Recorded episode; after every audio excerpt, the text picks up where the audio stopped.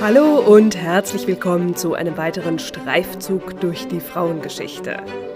Heute nehmen wir das Wort Streifzug mal ziemlich wörtlich.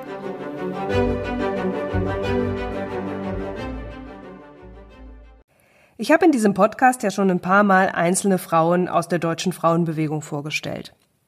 Ganz am Anfang in Folge 2, noch mit leichten Mikroproblemen, meine Lieblingsfrauenrechtlerin Eka Freudenberg, die im Westerwald geboren worden war und die Münchner Frauenbewegung maßgeblich mitorganisiert hat. In Folge 3 und 4 ging es dann um Anna Papritz und letzte Woche um Gertrud Bäumer.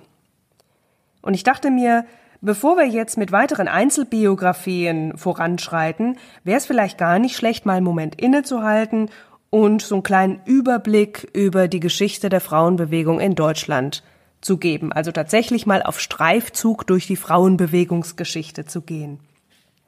Nun passt die deutsche Frauenbewegung noch nicht mal in ein einziges Buch, geschweige denn in einen Podcast von vielleicht einer Dreiviertelstunde Länge. Wir werden also im Lauf der nächsten Monate in Etappen wandern und uns Schritt für Schritt durch die Frauenbewegungsgeschichte in Deutschland durcharbeiten. Heute fangen wir an mit den Anfängen und äh, werden bis zum Jahr 1899 kommen und mit dem Jahr 1900 machen wir dann bei einem nächsten Mal weiter. Das geht jetzt nicht äh, Folge für Folge hintereinander weg, aber wir werden immer mal auf das Thema zurückkommen. Dabei können wir natürlich auch über mehrere Folgen immer nur einen Ausschnitt abbilden. Und die Schwerpunkte, die ich in jeder Folge setze, die hätte man natürlich immer auch anders setzen können. Aber die Segmente, die müssen ja irgendwie auch handhabbar bleiben, einerseits für mich und andererseits auch für euch als Zuhörende, denn es wird unheimlich viele Akteurinnen geben und auch sehr, sehr viele Themen, insbesondere wenn sich später im 20. Jahrhundert dann sehr stark ausdifferenziert. Also gehen wir einfach mal los, würde ich sagen, bisschen von Hütte zu Hütte und schauen, wie die Landkarte sich so vervollständigt.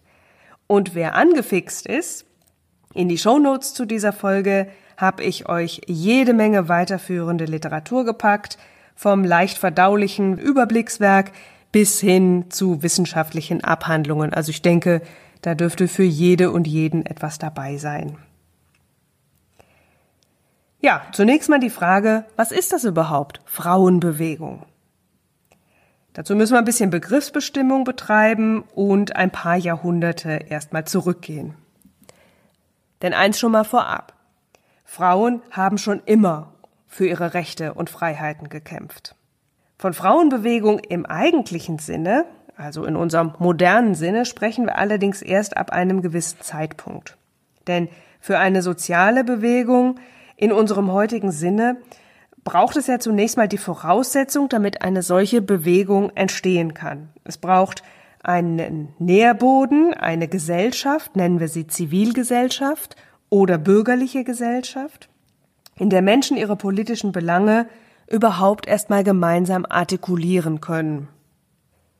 Den Beginn dieses Zeitalters der bürgerlichen Gesellschaft, den kann man datieren auf so etwa das letzte Viertel des 18. Jahrhunderts. Ich finde man sollte bei sowas weniger in einzelnen Daten oder Ereignissen denken, als vielmehr in Übergangszeiträumen, in denen mehrere Ereignisse oft auch sehr dezentral stattfanden, die zu einer bestimmten Entwicklung beitrugen.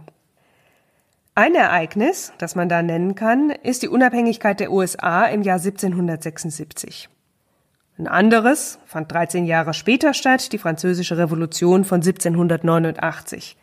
Beides natürlich äh, zurückgehend auf die Aufklärung, die sich während des gesamten 18. Jahrhunderts von Europa ausgehend und auch in den USA vollzogen hatte. Dazu muss man auf jeden Fall noch die sogenannte industrielle Revolution nennen, die in Großbritannien ihren Anfang genommen hatte. Äh, Im Zuge der Industrialisierung breitete sich der Kapitalismus aus, es entstand eine neue, wohlhabende Bürgerschicht, die insbesondere in England sehr schnell wirtschaftlich zum Adel aufschloss den Adel zum Teil überholte und damit natürlich auch politisch ein ganz neues Selbstbewusstsein erlangte.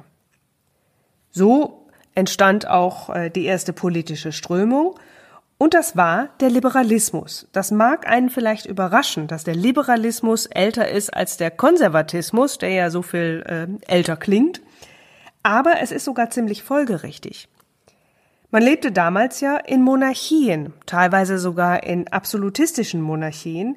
Es gab wenig Partizipation bis gar keine, wenig bis gar keine Mitbestimmung. Und diese Mitbestimmung, diese Gestaltungsmöglichkeiten am Gemeinwesen, die begann zunächst das wohlhabende Bürgertum für sich einzufordern. Also man wollte sich einbringen in die politische Gestaltung, wollte Verantwortung übernehmen, aber auch für sich mehr Entscheidungsfreiheit oder Freiheit überhaupt genießen. Der Konservatismus, der entstand, entstand dann erst später als Gegenbewegung gegen den Liberalismus. Und die Sozialdemokratie, die entstand als dann das ja entstandene und aufgekommene Bürgertum seine neu gewonnenen Freiheiten nicht nur dazu nutzte, Fabriken zu bauen, sondern in diesen Fabriken eben auch Arbeiterinnen und Arbeiter auszubeuten. Aber bleiben wir zunächst mal bei den Anfängen des bürgerlichen Zeitalters.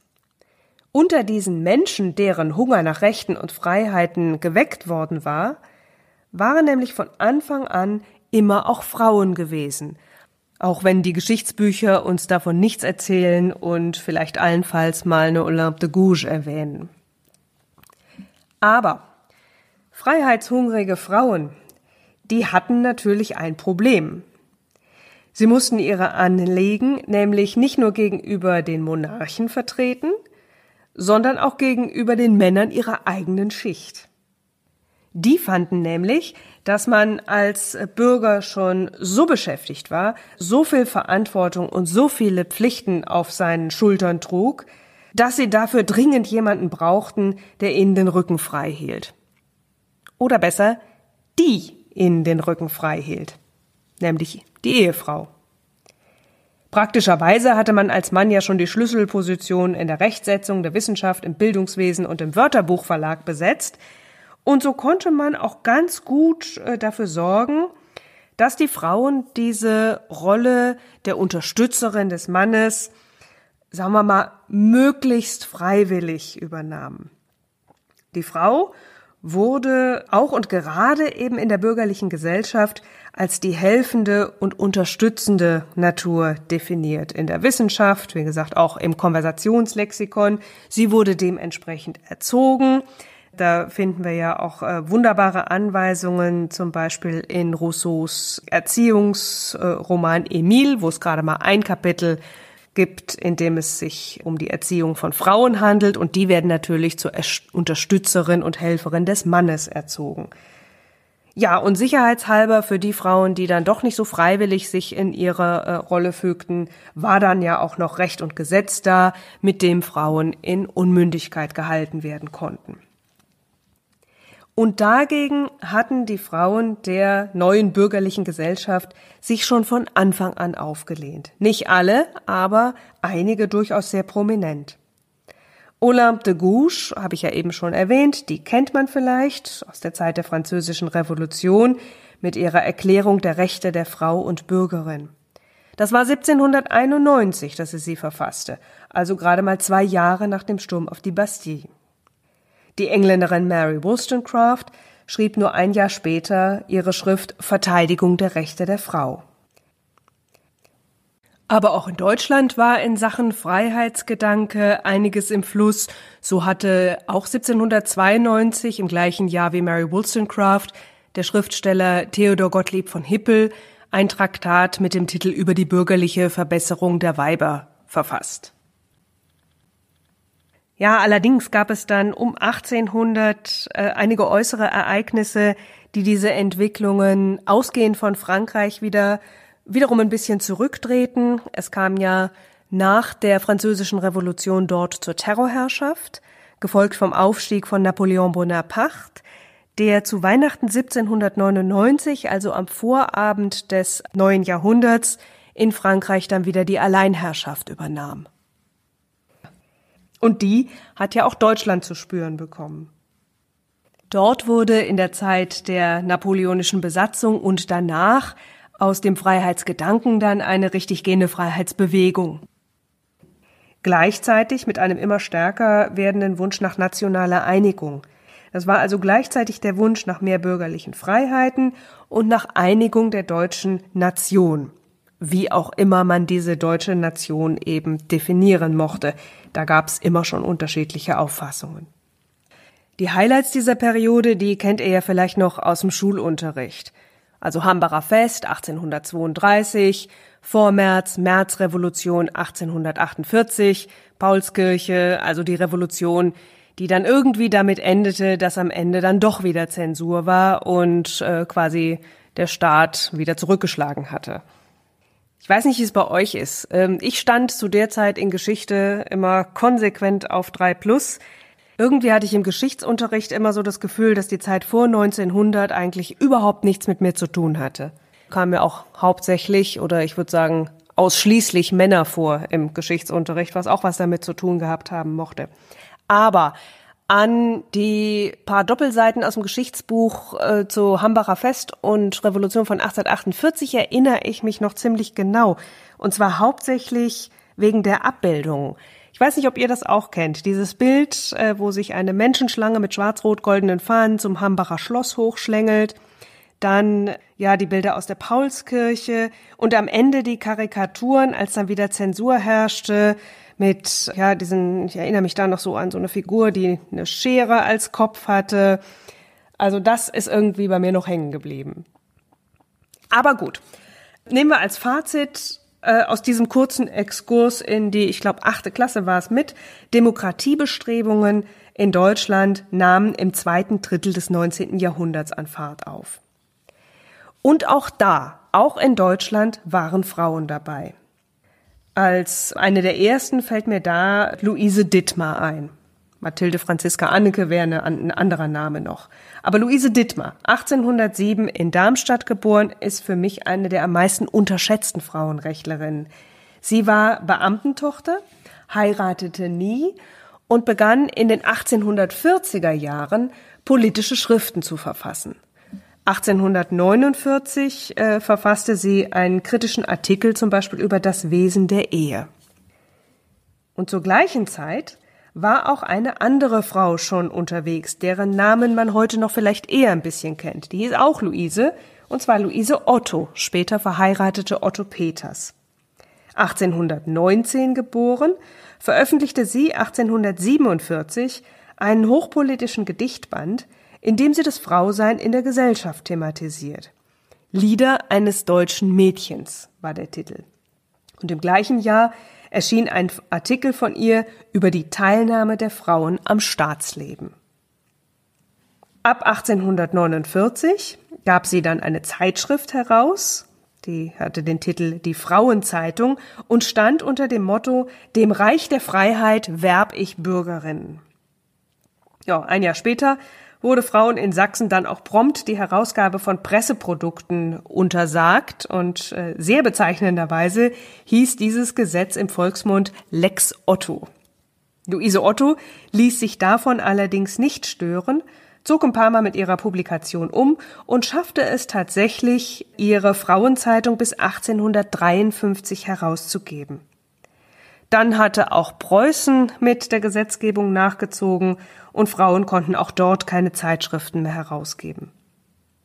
Luise Otto schreibt über diese Episode 1849 gründete ich dann eine Frauenzeitung in Leipzig, die drei Jahre lang jedem Frauenfortschritt huldigte. Es waren in dieser Zeit auch viele Frauenvereine gegründet worden. Aber als die Verhältnisse sich änderten, und alle Fortschrittsbestrebungen unterdrückt wurden, bestanden nur noch solche Frauenzeitungen fort, welche der Mode und solche Vereine, welche dem Wohltun dienten. Die Verhältnisse in Deutschland waren aber nicht nur für Frauen repressiver geworden, sondern auch ganz allgemein. 1854 wurden im Deutschen Bund politische Vereine überhaupt verboten, eine umfassende Pressezensur wurde eingeführt und es sollte gut fünf Jahre dauern, bis die Verhältnisse sich dann mit einem neuen König wieder änderten.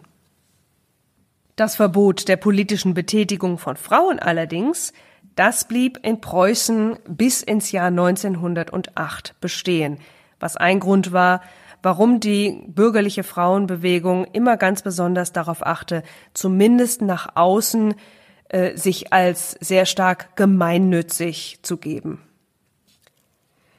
Luise Otto hatte in der Zwischenzeit übrigens jemanden kennengelernt.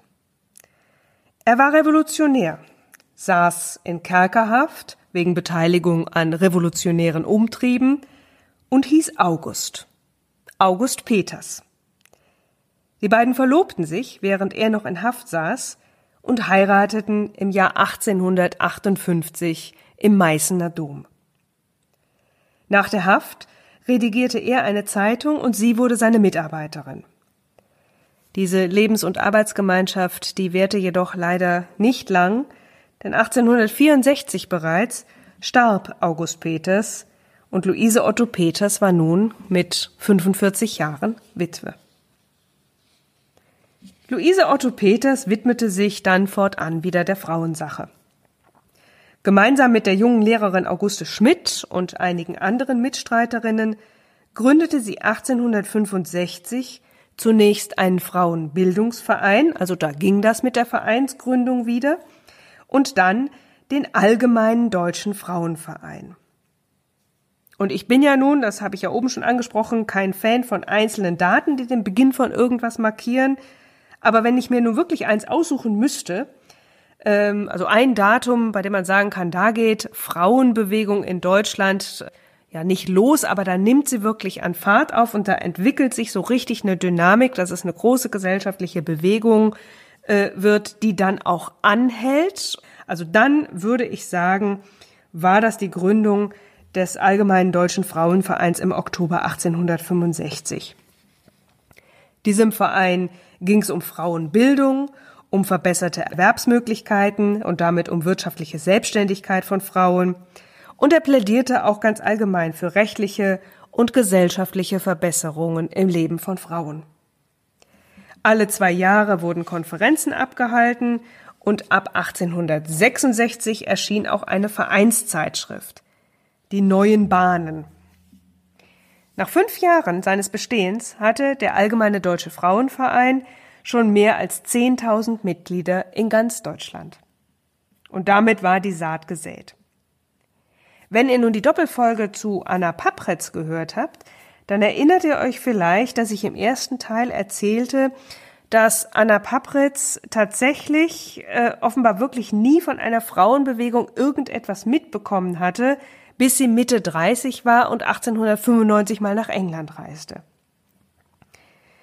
Das war nun allerdings wirklich nicht bei allen Frauen so. Zum Beispiel wuchs ganz in der Nähe von Anna Papritz in äh, Drossen, heute Oschno-Lubuskie, eine Gerbermeistertochter namens Anna Kuno auf.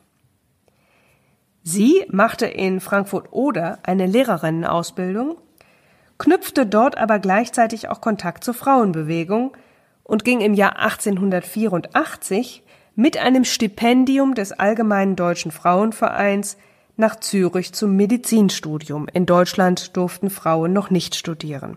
Also der Allgemeine Deutsche Frauenverein hat sich nicht nur sagen wir mal, propagandistisch für Verbesserungen in der Frauenbildung eingesetzt, sondern auch ganz konkret mit Stipendien. Und das hat er eigentlich während der gesamten Zeit äh, seines Bestehens, soweit ich weiß, auch immer so gemacht. In den 1870ern war derweil eine weitere Frau auf den Plan getreten, die zu einer ganz großen werden sollte. Hedwig Dom, 1831 als Marianne Adelaide Hedwig Schlesinger in Berlin geboren. Hedwig Dom war auch engagiertes Mitglied, wenn nicht gar Mitgründerin zahlreicher progressiver Frauenvereine, aber sie hat sich vor allem einen Namen als Frau der Feder gemacht. Ihre wohl bekannteste Schrift, äh, eine wunderbar bissige, scharfsinnige Erwiderung gegen die Antifeministen, so auch der Titel dieser Schrift, entstand nach 1900. Das heißt, der fällt ähm, aus dem Zeitraum dieser Folge ein bisschen heraus, wird dann in einer der nächsten noch thematisiert. Aber schon 1874 veröffentlichte sie ein knapp 190-seitiges Buch mit dem Titel die wissenschaftliche Emanzipation der Frau. Und schon darin entwickelt sie eine Idee, die zu der damaligen Zeit als komplett bahnbrechend galt. Dass nämlich die Verschiedenartigkeit der Geschlechter gar nicht so sehr auf biologische Differenzen zurückzuführen sei, wie das unter anderem die Konversationslexika unter dem Stichwort Geschlechtscharakter ähm, stipulierten, sondern auf Sozialisation. Sie schreibt Unleugbar ist freilich, dass Beschäftigung, Erziehung und Lebensweise auf die Entwicklung von Charaktereigenschaften den allerwesentlichsten Einfluss üben. Und da schrieb sie über 70 Jahre, bevor eine andere Feministin einen ganz ähnlichen Satz prägte. Man kommt nicht als Frau auf die Welt, man wird es. Von Simone de Beauvoir. Ja, aber nicht nur auf der theoretischen, sondern auch auf der ganz praktischen und handfesten Ebene war Bewegung. 1887 fanden sich in Berlin einige Frauen spontan zusammen, um eine Petition für bessere Mädchenbildung zu verfassen. Darunter waren zwei Namen, die später große Bekanntheit erlangen sollten. Die 46-jährige Minna Kauer und die 39-jährige Helene Lange. Übrigens beide große Fans von Hedwig Doms Schriften. Helene Lange war eine sehr engagierte Lehrerin, die 1871 nach Berlin gekommen war. Sie hatte zu dieser Petition eine sehr weit verbreitete Begleitschrift verfasst mit dem Titel Die höhere Mädchenschule und ihre Bestimmung. Bekannt wurde das Pamphlet nach der Umschlagfarbe als gelbe Broschüre. Und Helene Lange gründete 1890 mit einigen Mitstreiterinnen den Allgemeinen Deutschen Lehrerinnenverein, der äh, recht bald ziemlich stark wuchs, zumal Lehrerin ja einer der ganz wenigen Berufe war, der Frauen offen stand und von dem man leben konnte. So war die Gruppe der Lehrerinnen unter den berufstätigen bürgerlichen Frauen immer eine der größten. Und Helene Lange tat noch etwas anderes. Als sie nämlich merkte, dass ihre Petition, in die sie so viel Arbeit und Leidenschaft hineingesteckt hatte, im preußischen Abgeordnetenhaus gar nicht mal erst zur Lesung gelangt war, gründete sie kurzerhand eine Selbsthilfeinitiative. Im Jahr 1889 gründete sie mit einigen Mitstreiterinnen und Mitstreitern private sogenannte Realkurse für Mädchen, vier Jahre später umbenannt und umstrukturiert in Gymnasialkurse, die Mädchen extern auf das Abitur vorbereiten sollten, also in äh, privatem Gruppenunterricht, der meist nachmittags stattfand und der äh, Mädchen und junge Frauen also darauf vorbereiten sollte, als Externe das Abitur abzulegen und damit die Hochschulreife zu erwerben, die in, in Preußen natürlich wenig brachte, weil man dort nur mit Ausnahmegenehmigung äh, studieren durfte, und zwar der Unileitung und jedes einzelnen unterrichtenden Professors. Aber es gab ja immerhin die Möglichkeit, wie die eben schon erwähnte Anna Kuno zum Beispiel, nach Zürich zum Studieren zu gehen. Auch Minna Kauer hatte in der Zwischenzeit einen Verein gegründet, und zwar den Verein Frauenwohl im Jahr 1888. Der verfolgte zwar ähnliche Ziele wie der Allgemeine Deutsche Frauenverein, aber er trug äh, seine Forderungen ein bisschen forscher vor. Der Verein Frauenwohl, also galt als radikaler als der ADF, und der hatte dann auch mehrere Spin-offs, nämlich in Danzig, Breslau, Bromberg, heute Bigoscht, äh, ein sehr aktiver Verein, und zum Beispiel Hamburg. Und im Berliner Verein Frauenwohl, da wurde übrigens auch Hedwig Dom Mitglied, wie auch zu jener Zeit Helene Lange. Das ging dann später auseinander, aber dazu kommen wir noch. Ja, Überall im Land war Bewegung in der Sache.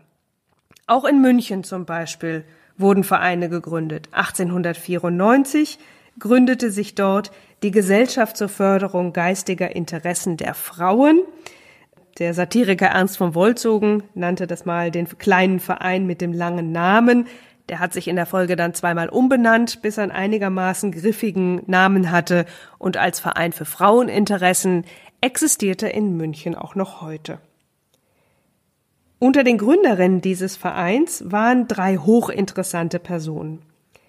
Neben Ika Freudenberg, um die es ja in Folge 2 dieses Podcasts gegangen war, waren das die Fotografin Sophia Hautsticker und deren zu jenem Zeitpunkt noch Lebensgefährtin Anita Augsburg, die später große Bekanntheit äh, erlangen sollte als promovierte Juristin mit scharfer Feder und leidenschaftliche Stimmrechtlerin, die zu jenem Zeitpunkt also noch in München lebte, dann aber bald nach Berlin zog. Ähm, Sophia Hautsticker hat wohl nicht lange getrauert, äh, musste auch nicht weit suchen, denn sie fand sehr bald, dass sie mit Ika Freudenberg eigentlich auch sehr gut harmonierte. Ja, also mittlerweile war viel los im ganzen Land. An Frauenbildungsvereinen, an sozialen Frauenvereinen, an Beratungsstellen für Arbeiterinnen. Und ähm, es waren so viele Initiativen entstanden, dass das Gefühl entstand, man müsse hier mal ein bisschen Struktur reinbringen. Außerdem war 1888 der Weltfrauenrat gegründet worden, unter dem englischen Namen International Council of Women. Die deutschen Frauen merkten, dass sie eine Art Dachverband würden ganz gut brauchen können, wenn sie sich international vernetzen wollten, denn die, der internationale Frauenverband der brauchte ja irgendeinen Ansprechpartner oder eine Ansprechpartnerin hier in Deutschland. Diesen Dachverband gründeten also die Vorsitzende des ADF, Auguste Schmidt, und einige ihrer Mitstreiterinnen im Jahr 1894 in Berlin. So, und jetzt stellt sich natürlich äh, wahrscheinlich schon seit längerem eine Frage. Ich habe bislang die ganze Zeit von bürgerlichen Frauen gesprochen. Was war denn mit den Frauen weniger privilegierter Schichten? Bei denen lag ja nun wohl noch sehr viel mehr im Argen als bei den Bürgerlichen. Ja, auch Arbeiterinnen haben natürlich für ihre Rechte gekämpft.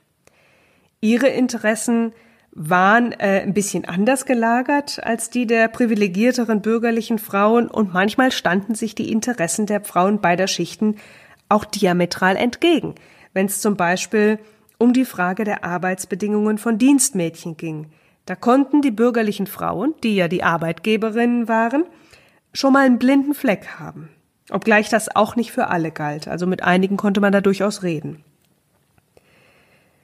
Weitere Themen, die die Arbeiterinnen beschäftigten, war die skandalös schlechte Bezahlung von Fabrikarbeiterinnen, die noch schlechtere Bezahlung von Heimarbeiterinnen, horrende Arbeitsbedingungen ähm, und ja, eine Frau aus der Arbeiterschicht, die hatte allein schon aufgrund ihrer wirtschaftlichen Situation noch weniger die Möglichkeit als eine bürgerliche, sich zum Beispiel gegen Situationen häuslicher Gewalt zu wehren. Und so gab es auch eine sogenannte proletarische oder vielleicht besser gesagt sozialdemokratische Frauenbewegung.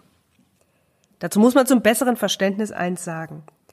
Denn als Arbeiterin entweder in der Fabrik oder als Heimarbeiterin oder im Vollzeitjob als Mutter in einer Arbeiterfamilie, die allerdings meistens nebenher auch noch mit Heimarbeit zum Familieneinkommen beitrug, hattest du einfach wenig Zeit zum Engagement nach Feierabend, wenn du überhaupt einen Feierabend hattest. Das heißt, dass die Wortführerin der sozialdemokratischen Frauenbewegung, Clara Zetkin zum Beispiel, Lilly von Geschitzky, die spätere Lilly Braun, in frühen Jahren auch eine Johanna Löwenherz, Rosa Luxemburg würde ich auch dazu zählen auf jeden Fall. Die entstammten zum großen Teil ebenfalls dem Bürgertum, hatten sich aber der Idee der Sozialdemokratie beziehungsweise des äh, Sozialismus verschrieben. Ähm, tatsächliche Arbeiterinnen wie Luise Zietz zum Beispiel rückten erst nach und nach in der sozialdemokratischen Frauenbewegung auf, vor allen Dingen, als es dort dann eben auch schon die Möglichkeit gab, ähm, Zeit und Engagement entlohnt zu bekommen, denn anders ging es eben für eine Frau nicht, die kein anderweitiges Einkommen zur Verfügung hatte. Aber egal, wie die Herkunft war, diese Frauen einte die politische Einstellung und aufgrund derer organisierten sie sich im Rahmen der Sozialdemokratie. Clara Zetkin hielt 1889 äh, eine programmatische Rede, die so ein bisschen als Initialzündung der sozialdemokratischen Frauenbewegung verstanden wird. Also 1889, das war ungefähr in der Zeit, als Minna Kauer den Frauenwohl gegründet hatte und Helene Lange zum Promi der Lehrerinnenbewegung geworden war. Und genau da kann man auch den Beginn der sozialdemokratischen Frauenbewegung so ein bisschen verorten. Die Zusammenarbeit zwischen bürgerlichen und sozialdemokratischen Frauen der Frauenbewegung wurde allerdings nicht nur durch klassenpolitische Interessengegensätze erschwert. Ich habe eben bereits angesprochen, dass sich einige bürgerliche Frauen durchaus äh, sehr für die Sache der Arbeiterinnen, seien es Fabrik- oder Heimarbeiterinnen, auch interessierten und da auch unterstützen wollten. Es vielfach auch taten, wie zum Beispiel Ika Freudenberg, die in Bayern die Gründung einer Kellnerinnengewerkschaft unterstützt hatte.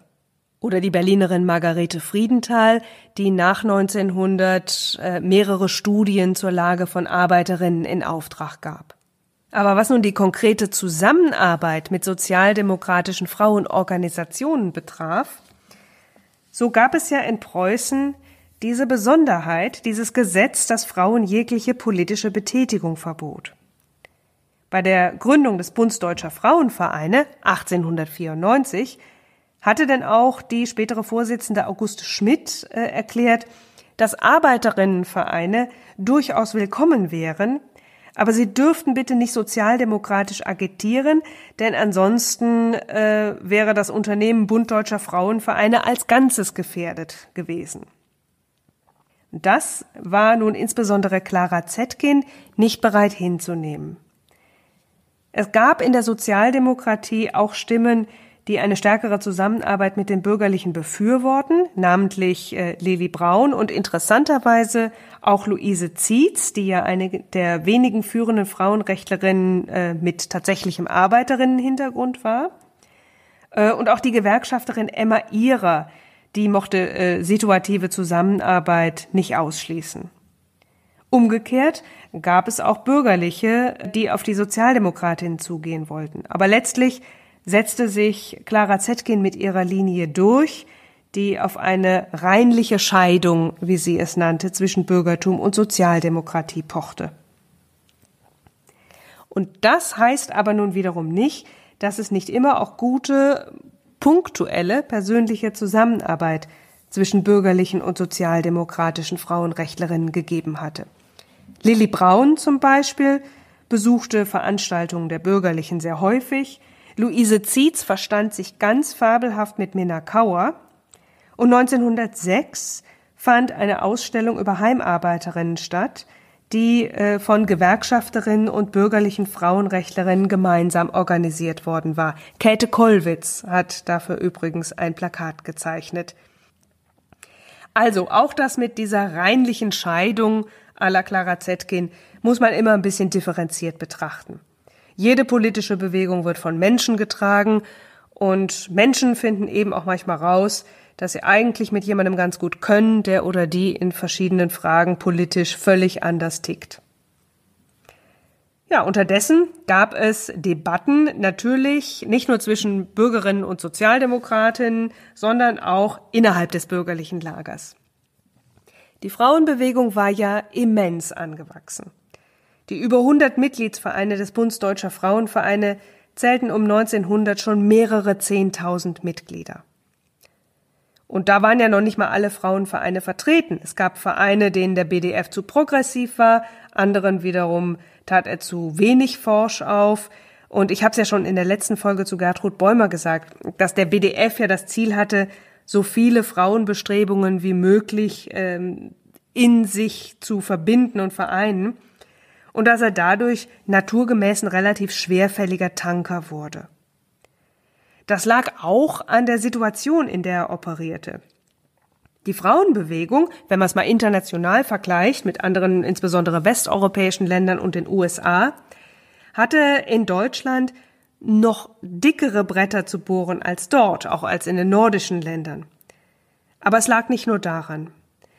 Ähm, auch in anderen Ländern war die Frauenbewegung ja keineswegs ein einförmiges äh, Gebilde, wo immer eitel Sonnenschein herrschte. Ähm, das wäre auch, glaube ich, äh, sehr ungewöhnlich gewesen. Es gab immer unterschiedliche Strömungen, die teils auch gegensätzliche Auffassungen vertraten.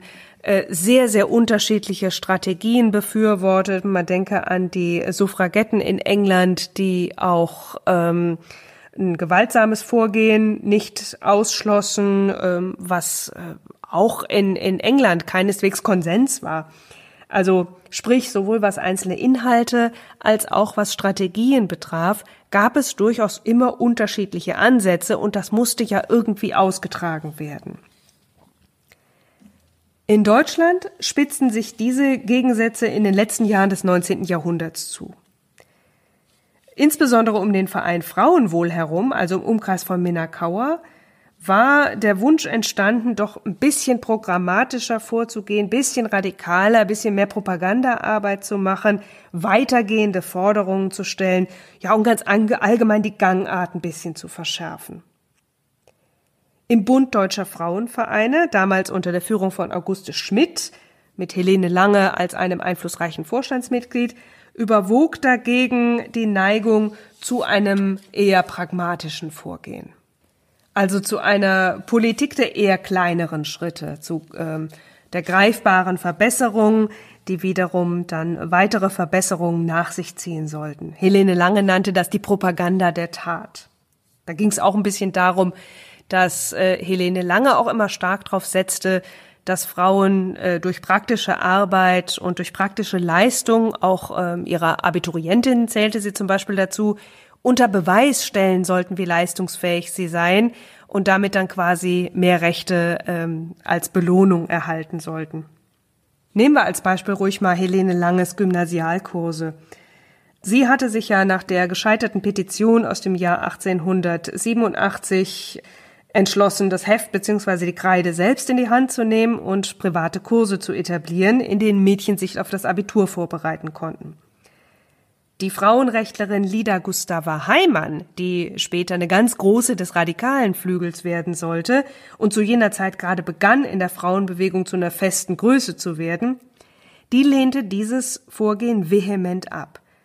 Sie vertrat die Forderung nach einem koedukativen Gymnasium und fand, dass jedes Abrücken von dieser Forderung ein Schritt nach hinten und damit kontraproduktiv sei. Hier würde ich sagen, gibt die Geschichte eher Helene Lange recht, meiner Meinung nach, denn äh, das Mädchenabitur, bis das Mädchenabitur in Preußen als einem der letzten deutschen Gliedstaaten im Jahr 1908 endlich kam, hatte Helene Lange immerhin ein gutes Dutzend Jahrgänge durchs Abi gebracht und auch in anderen Städten hatte sie ähnliche Projekte inspiriert. Und das Gesetz zur preußischen Schulreform, das dann 1908 endlich kam, das trägt dann auch ganz maßgeblich Helene Langes Handschrift. Ja, und dann kamen noch weitere Fragen hinzu, an denen sich die Geister schieden. Die Rechtsstellung lediger Mütter und ihrer Kinder zum Beispiel, da musste dringend etwas getan werden, aber manche befürchteten eben auch, dass es dadurch Vätern leichter gemacht würde, sich ihren Verpflichtungen zu entziehen. Und da war es interessanterweise hier die sogenannten Gemäßigten, die sich selbst als Pragmatikerinnen sahen, die gar nicht so pragmatisch an die Situation der real existierenden Kinder und Mütter äh, dachten, beziehungsweise das nicht so sehr priorisierten, als vielmehr an das, was sich vielleicht in der Zukunft ergeben könnte und was daraus folgen könnte, wenn man die rechtliche Stellung lediger Mütter verbessern würde. Ist allerdings, muss ich sagen, eine Frage, die eher an den Anfang des 20. Jahrhunderts gehört, also hier aus dem Betrachtungszeitraum jetzt ein bisschen rausfällt. Ähm, ich habe da also ein bisschen vorgegriffen, aber es ist eine Frage, wo ein Unterschied zwischen diesen beiden Richtungen sehr schön plastisch wird. Allerdings ist es auch in jener Zeit keineswegs so gewesen, als hätten sich die eher Radikalen und die eher Gemäßigten nicht auch zusammenraufen können, wenn es wirklich wichtig war. Ein Punkt, wo es drauf ankam und wo es auch gelungen war, obwohl es letztlich nicht erfolgreich war, war die Reform des bürgerlichen Gesetzbuchs, die ab 1895-96 im Gespräch war. In dieser Reform sollte gerade im Familienrecht die äh, absolute Vorherrschaft des Ehemannes als Alleinentscheider in Ehe und Familie nochmal zementiert werden. Und das fanden natürlich die Frauenrechtlerinnen aller Richtungen überhaupt nicht mehr zeitgemäß und sie liefen dagegen Sturm. Alle Richtungen. Also von äh, Anita Augsburg, der promovierten Juristin, die äh, fest im Lager der Radikalen zu verorten ist, über Marie Stritt, die Rechtsexpertin des Bundes Deutscher Frauenvereine und später ab 1899 auch Vorsitzende, die mit beiden Richtungen sympathisierte. Ja, und dann eben auch Frauen wie Auguste Schmidt, Ika Freudenberg und andere, die man doch eher zum gemäßigten Lager zählen würde. Alle diese Frauen veröffentlichten Publikationen, Streitschriften ähm, und versuchten zu agitieren, damit eben das äh, gerade das Familienrecht und insgesamt das BGB etwas zeitgemäßer in Bezug auf Frauenrechte formuliert würde. Die Presse nannte das damals den Frauenlandsturm auf das BGB. Und äh, ich denke, das symbolisiert vielleicht auch so ein bisschen, dass es durchaus als ein geschlossenes Auftreten der Frauenbewegung wahrgenommen wurde. Gebracht hat's, wie gesagt, äh, leider nichts. Im Jahr 1900 wurde das BGB ohne Berücksichtigung des Inputs der Frauen durchgeboxt. Und das allerdings hat bei einigen sicherlich auch wiederum zur Radikalisierung beigetragen, als sich das abzeichnete, denn irgendwann war das Maß einfach voll. Ja, und all diese Differenzen, die kulminierten dann im Jahr 1898 in einer Verbandstagung des Bundes Deutscher Frauenvereine in Hamburg. Und nach übereinstimmenden Berichten der frauenbewegten Presse aller Richtungen hat es dort ziemlich gekracht. Und ich habe es auch in der letzten Folge äh, ja schon angesprochen. Ich kann das verstehen, dass äh, es dort ja, diese harten Auseinandersetzungen auch gegeben hat in der Frauenbewegung. Es stand ja wirklich viel auf dem Spiel. Und jede der Frauen hatte ihre Grundüberzeugung, jede war mit Leidenschaft dabei. Und auch Verbandsaktivistinnen sind Menschen, die hängen nun mal auch emotional an ihren Überzeugungen. Dazu kam, dass sich mit Minna Kauer und Helene Lange zwei, sagen wir mal, nicht ganz kompatible äh, Temperamente gegenüberstanden. Helene Lange war keine Frau vieler Worte, Minna Kauer dagegen eher eine Frau ganz großer Gesten, äh, wogegen die Hanseatin Helene Lange nun wieder genauso allergisch war wie Minna Kauer gegen Helene Langes Sarkasmus. Das war jetzt nicht der Grund, warum es krachte. Die beiden hatten ja in den Anfangsjahren gut zusammengearbeitet, aber es war vielleicht so ein bisschen ein Beschleuniger des Konflikts. Ja, und so rüttelte sich im Verein Frauenwohl und dem BDF über die nächsten Monate äh, kräftig was zurecht. Es kam zu Austritten, Eintritten, Rücktritten und Übertritten und im Oktober 1899 gründete der Verein Frauenwohl dann schließlich mit einigen befreundeten Vereinen den Verband fortschrittlicher Frauenvereine als eigenen Dachverband. Minna Kauer war natürlich dabei, aber auch Anita Augsburg und Lida Gustava Heimann. Aber auch da kann man nicht von einer reinlichen Scheidung sprechen. Genauso wenig und vielleicht noch weniger als zwischen äh, Clara Zetkin und der bürgerlichen Frauenbewegung. Es gab auf beiden Seiten Frauen, die mit der jeweils anderen äh, Richtung überhaupt nichts zu tun haben wollten, wie das auch bei politischen Parteien der Fall ist. Es gab aber auch viele Überschneidungen und gute Kontakte. So war der Verein Frauenwohl Berlin, der bei den Radikalen ja die Federführung hatte, und dessen Vorsitzende Minna Kauer auch Vorsitzende des Verbands fortschrittlicher Frauenvereine war. Also so war dieser Verein Frauenwohl auch Mitglied im Bund deutscher Frauenvereine. Also sprich, auch radikale Vereine waren im äh, Dachverband organisiert, der als gemäßigt galt und eine Doppelmitgliedschaft im Verband fortschrittlicher Frauenvereine und Bund deutscher Frauenvereine war keineswegs ausgeschlossen. Ja, und so endete für die Frauenbewegung also das 19. Jahrhundert. Wir haben zwei Dachverbände, wir haben eine sozialdemokratische Frauenbewegung, äh, wo es aber auch punktuelle Zusammenarbeit mit der bürgerlichen Frauenbewegung gab. Und ja, wie sich das Ganze dann im 20. Jahrhundert weiterentwickelte, das ist dann etwas für eine nächste Folge. Das war der achte Streifzug durch die Frauengeschichte mit den Frauen von damals. Wenn es euch gefallen hat, dann freue ich mich über eine positive Bewertung. Lasst's mich gerne wissen, sagt's allen weiter und bleibt mir gewogen. Bis zum nächsten Mal.